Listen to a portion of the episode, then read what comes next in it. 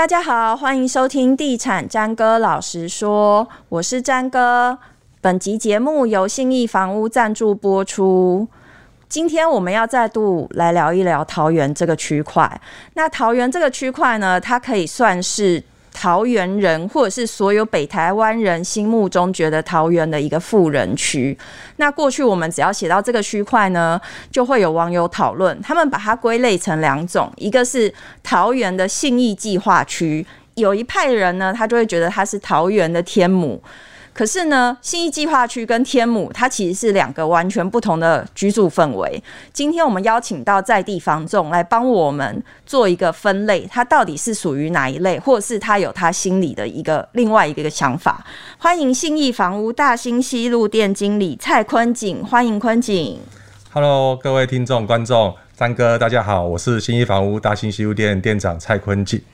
到底是信义计划区、桃园的信义计划区还是天母？嗯、网友网友有两派，有两派是不是？对对对。呃，我个人是觉得啦，它是比较像是信义计划区。哦，对，那主要是因为它最早的一个规划是一个蛮棋盘式的一个规划，嗯，哦，那所以说在一些交通建设或者是房屋新建上面是很整齐的。嗯，那再往后，诶、欸，它随着这十几年来的一个发展，哦、嗯，人口也不停的一个移入，是，那也带动了这个区域，不论是住户，哦，那包含说呃教育，嗯，哦，还有一些商业的行为，嗯，那如果说。诶、欸，各位有机会来的话，嗯、哦，那其实是蛮像那种在新义计划区街口那种行走的感觉是比较像的。嗯、是，是，其实桃园有众多的从化区，艺文特区算是发展比较久的一个。也比较成熟了，现在嗯，蛮成熟的哦、因为十多年来，从早期包，呃、欸，从这样十几年来，其实人口的一路包含，呃、欸，学校也越来越多。以前最早、嗯、最早只有两间国小，嗯，到现在已经有四到五间国小了。嗯、而且从最早的一个棋盘式的一个呃居住的范围的规划，嗯，到现在已经外扩到哦，像慈文路啊、庄慈文路以南、庄敬路以北，嗯，哦，这些其实目前大概我们都会统称它为。呃，艺文特区的，是一开始我刚开始跑新闻的时候，那时候去到艺文特区，会觉得，哎、欸，这边会是他们说的以后的一个精华地段，实在很难想象。嗯、但后来再去，陆续再去，甚至到那种就是比较一线豪宅的里面去采访的时候，我就会发现，哎、欸，这个区块真的不是我当时想象的那个样子，是真的是就是嗯、呃，有一种很。我觉得有一种很异国风调的氛围。嗯，的确是因为早期在发展初期啊，哦，不要不要说是詹哥你，我、嗯、就把我们自己，你说连你自己吗？嗯，我都我都因为我在也服务一段时间了，嗯、那我也不是最早就在这个区域嘛。嗯、那那时候其实我们在看这边到底也会，就是还有点像现在那个。淡水那边，之前淡水那边，因为到底发展发、嗯、发展的会是怎么样呢？这样子。对对对，我们也很、嗯、自己也很也也好奇啦，也担心，甚至我都还有跟客户说过说，说、嗯、哦那边不能买，那边不能买，这样做过。嗯、对，那但是随着时间的发展，因为呃初期它一定是一个以一个。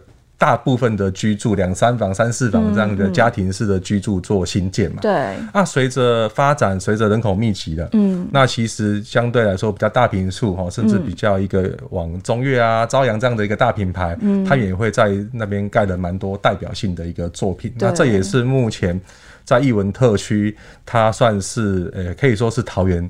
房价最高的一个地方的原因之一是。好，你讲了房价最高的区块，所以它现在的房价分布大概是怎么样？基本上来说，如果我们根据桃园地震事务所五月份的资料来看的话呢，嗯、那五年内的新大楼哦，它会落在。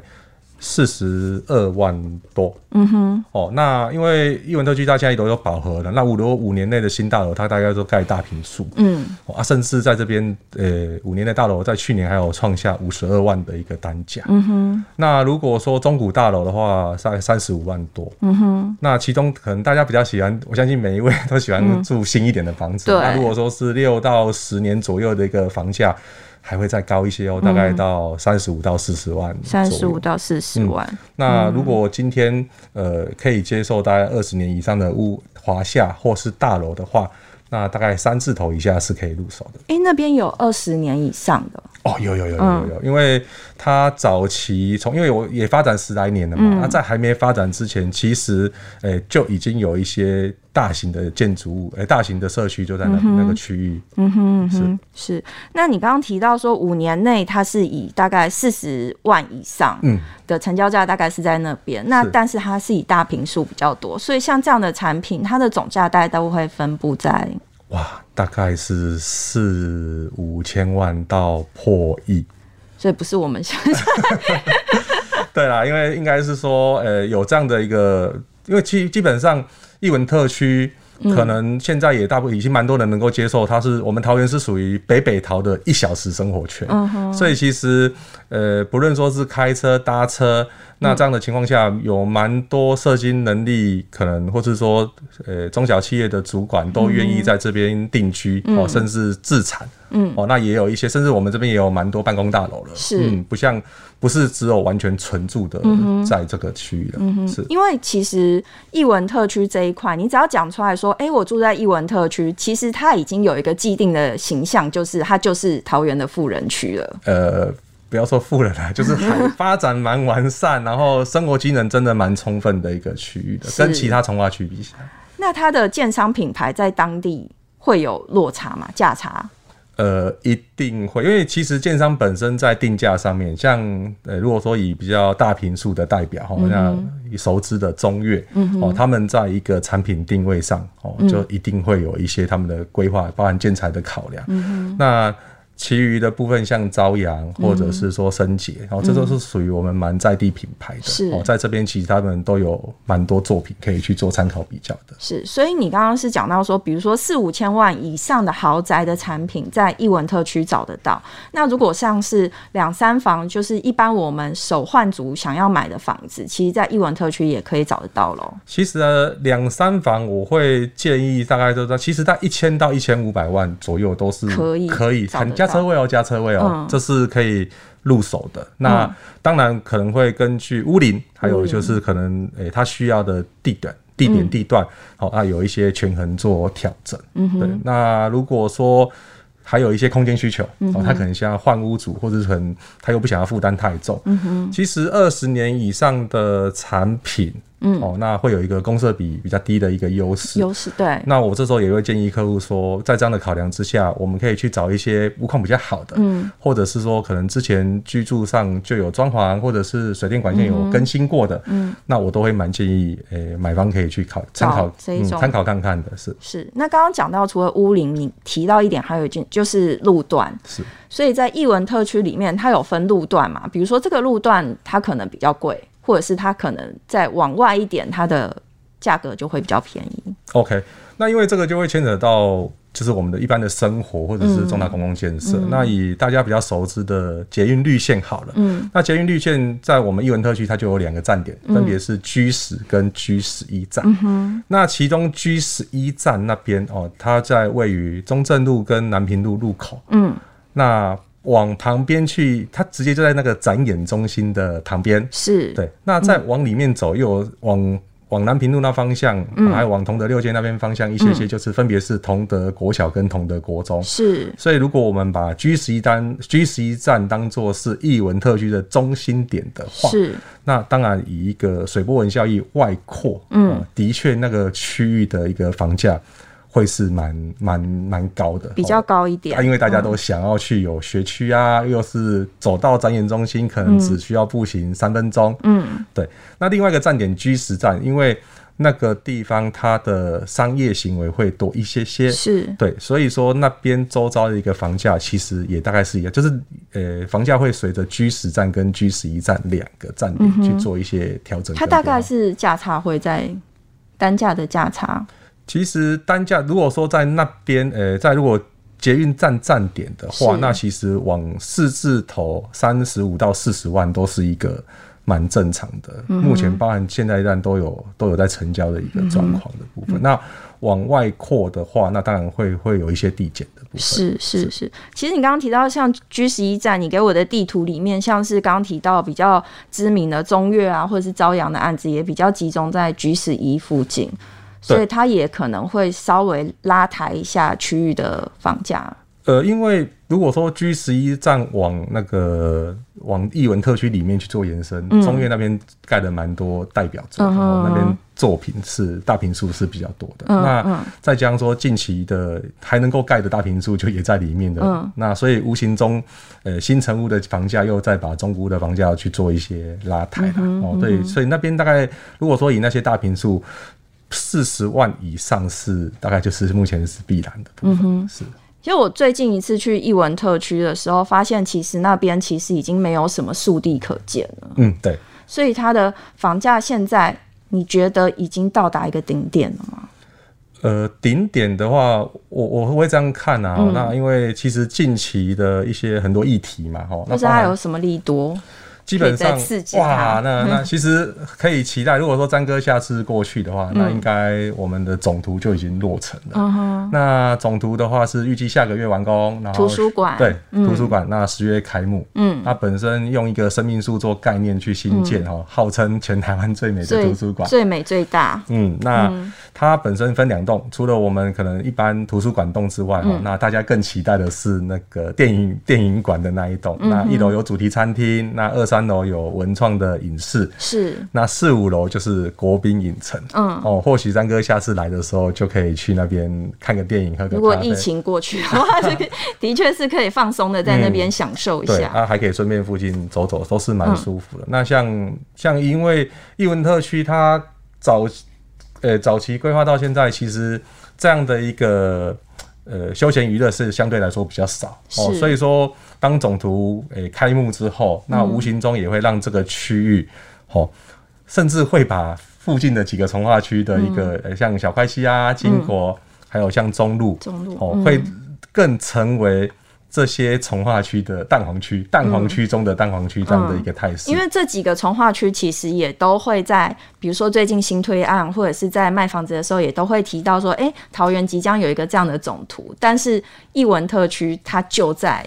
就是它就在艺文特区里面，所以这样子无形中，诶、欸，对于房价的您说，等于是支撑呐，嗯，应该支撑。那当然以长远来看，对，再往上走是是蛮有可能性的。嗯哼，所以除了总图之外，还有你刚刚提到的绿线吗？哇，捷运绿线应该桃园人等了好久好久。嗯嗯，那它像它如果以目前来看，它就像我们北市早期的红线一样，是它贯穿整个桃园，桃园从南桃园，呃，从呃，八德扩大都市计划到大南广丰商圈，嗯、到火车站商圈，进、嗯、入我们艺文特区，嗯、那再衔接南坎的精华地段，嗯、哼。啊，最后到航空城跟机场。是，那蛮特别的是说，在在这中间，它还跟呃机场捷运，嗯，哦，那北捷的三阴线，嗯，那台北地下化，哦，以及南坎转运站这些的交通建设做串联，嗯、哦，所以等于是。这条绿线可以让整个桃园都成为它的腹地，哦，让大家都可以在这边做一个很棒的一个居住跟生活。所以它是真的可以达成北北桃一日，就是北北桃生活圈这样子。呃，其实北北桃生活圈现在就已经是了。像我今天从桃园过来，嗯，我大概车程三四十分钟就到了。那我也可以选择坐客运，嗯，或者是搭火车，嗯哼，哦，这都是我的选项。嗯，那。应该是说绿线这一块，它能够串联整个桃园其他区域的呃生活机能跟居住，嗯、哦，让整个呃、欸、在艺文特区的的的商商业行为或是人文可以更充分、更丰富。是，所以它在新建中了嘛，对不对？哇，已经新建中了，预计大概，嗯、因为当然。它贯穿了整个桃园，所以说从早期的可能土地的征收运用，到现在其实新建中会有一堆交通黑暗期，嗯、哦，那的确也会让呃目前呃规划的，就是完工的期程，大概是我们抓五到八年了，嗯、哼。保守的话，嗯、哼。而且其实我们对我们而言呢、啊，嗯、那呃或者说对张哥而言，对捷运的议题应该都是蛮蛮感兴趣的，嗯、啊，对，那这也会带动双北族群客户的档。来我们艺文特区这边做居住或者是资产。那现在在会到艺文特区买房子的是在地客比较多，还是双北其实也不少？其实蛮稳定的。嗯，对。那各半吗？嗯，如果以双北在地在呃双北的客群大概会占三分之一多。对，因为不论说是考虑到房价，嗯，那刚刚我们谈论到的一个生活作息习惯的部分，哈，那。它大概可能只需要双北核心区域的一半不到的负担，对，却可以享有很完善的生活机能以及居住空间。对，那在地的族群当然一定也是有的哦，嗯、不论说是首购或者是换屋族群，嗯，哦，那只是说因为进入艺文特区的门槛啊，哦，门槛可能会相较其他区域来的高一些些，嗯、啊，这时候我们就会。嗯，会帮他规划一些资金啊，各方面的一个，或是他有没有需求是。的上面的一个其他方面的需求，像搭车，嗯哼，对，特别是像双北客群，我们都会替他考虑到说九零零五、九零六九的搭车的路线啊，这就是他们会沿着这个沿线。那这个路线会通到哪？呃，会到像北市府哦，北市府的，然后还有有些会，他们会以转运站，就是以转运站到转运站这样的一个去做。这样大概车程是多久时间？其实大概也是四十分钟。哦，尖峰时间也是嘛？差不多，因为尖峰时刻的那个班次上会发的比较密集。嗯哼，嗯，所以上下班都还是有这些公车可以搭。目前哦，有有有很很多很多，其实呃，我们有遇到蛮多都是。针对这样的一个呃、欸、路线在找找物件的，嗯、他们就是要能够符合他们的一个叫，那甚至呃也可以再替他们考虑到转乘的部分，嗯、对，因为现在都蛮方便的。嗯哼，好，其实刚一开始有提到，就是桃园现在的从化区也不算少。那以呃艺文特区来说，周围像是有中路、有金国、有小块溪，像这些从化区比较起来，你觉得艺文特区它的优势在哪里？或者是你也可以稍微提一下它到底有没有缺点？是，嗯，呃，缺点一定是有的啦，嗯，哦，因为其实也发展了一段时间。如果说就找，因为像很多客户，他们第一时间找房子，当然希望买新一点的，对、嗯。那可是艺文特就已经发展啦，就是从我从事这一行到现在，好一阵子，对，他就已经在在这边。嗯、所以您今天如果说是希望找新的，嗯，那就。价钱就是 要很高的预算，就是会有负担。那可是如果您今天在找房的过程中，您可以接受，可能是包含我自己换房子，我都找那种七年多、十年左右的一个转换。嗯、那我觉得这个。这样的是还不错的一个选择，嗯、所以这个这个部分跟其他三个从化区比比起来，嗯、哦，就是会比较吃亏，因为他们都是新房子，可能都五年内的选择会蛮多的，而且他们新的可能它的平数规划又会比较稍微中小一点。哎、欸，对，因为现在房价的关系、嗯，对对。对。那再来就是因为交通，交通因为其实也密集的、嗯、哦，所以说你您说在呃、欸、目前哈、哦，在其他三个从化区还没有、嗯。饱和的情况下，嗯、那我们这边当然接而且又是遇到那个现在的捷运的交通黑暗期，嗯、所以其实跟另其他的重划区比起来，我们目前在交通上会稍微辛苦一些些。嗯、对，嗯、那反之其实呃相对来说生活机能完整，这就是目前其他三个重划区，不论说是小块溪、金国或是中路，嗯、他们都还在新建中，所以十一住行娱乐。嗯，目前都还是会往我们这边做，对他们反而要到你们这边来，嗯，就是食衣住行啊，对，会有这方面的一个、嗯、一个状况，嗯、哼。对，所以当然我觉得，如果有机会啦，如果真的有机会来这边走走看看，嗯、我觉得都是很好的参考比较，环、嗯、境都很棒。是，是。那呃，比方说现在想要到这个区块来买房子的人，尤其在现在就是今年应该算是一波一波的升息，是。对，那再加上通膨的压力，那你觉得说想要在这边这个区块买房，你会给他一些什么样的建议？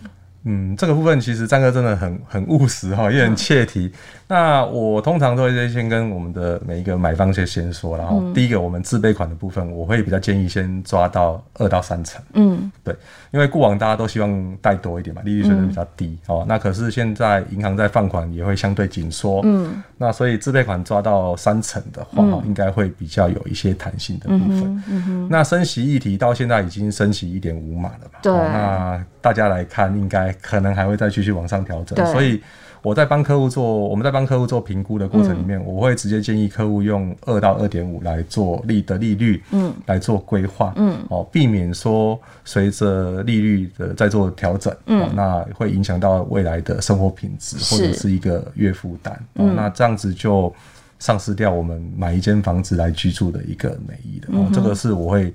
优先帮客户这边做规划跟参考的，那再来的话，可能就会再看看说客户他有没有学区的考量，嗯、或者是刚刚我提到的一些客运交通的考量。嗯、如果撇开这些的话，那其实在艺文特区的选择性是真的是蛮多的。好好，今天店长来帮我们解了一个惑，就是其实艺文特区过去我们会认为它是桃园的富人区，会觉得高不可攀，其实没有，没有，其实它也有，比如说呃呃首购族、首换族可以去注意的产品，对，对。那再来就是，其实，在现在这个升息的环境底下呢，店长也。推呃，也建议大家说，你在买房的时候，你在规划你的自备款，通常要有三成的准备。那你在规划你的利率的时候，通常也最好是朝两趴或是以上来去做衡量，会对你现在在这个升息环境底下买房会比较有帮助。这样没错，对。好，今天谢谢店长到我们节目帮我们分享了这么多实用的讯息。谢谢店长，谢谢谢谢张哥，拜拜，拜拜。以上节目由信义房屋赞助播出，谢谢。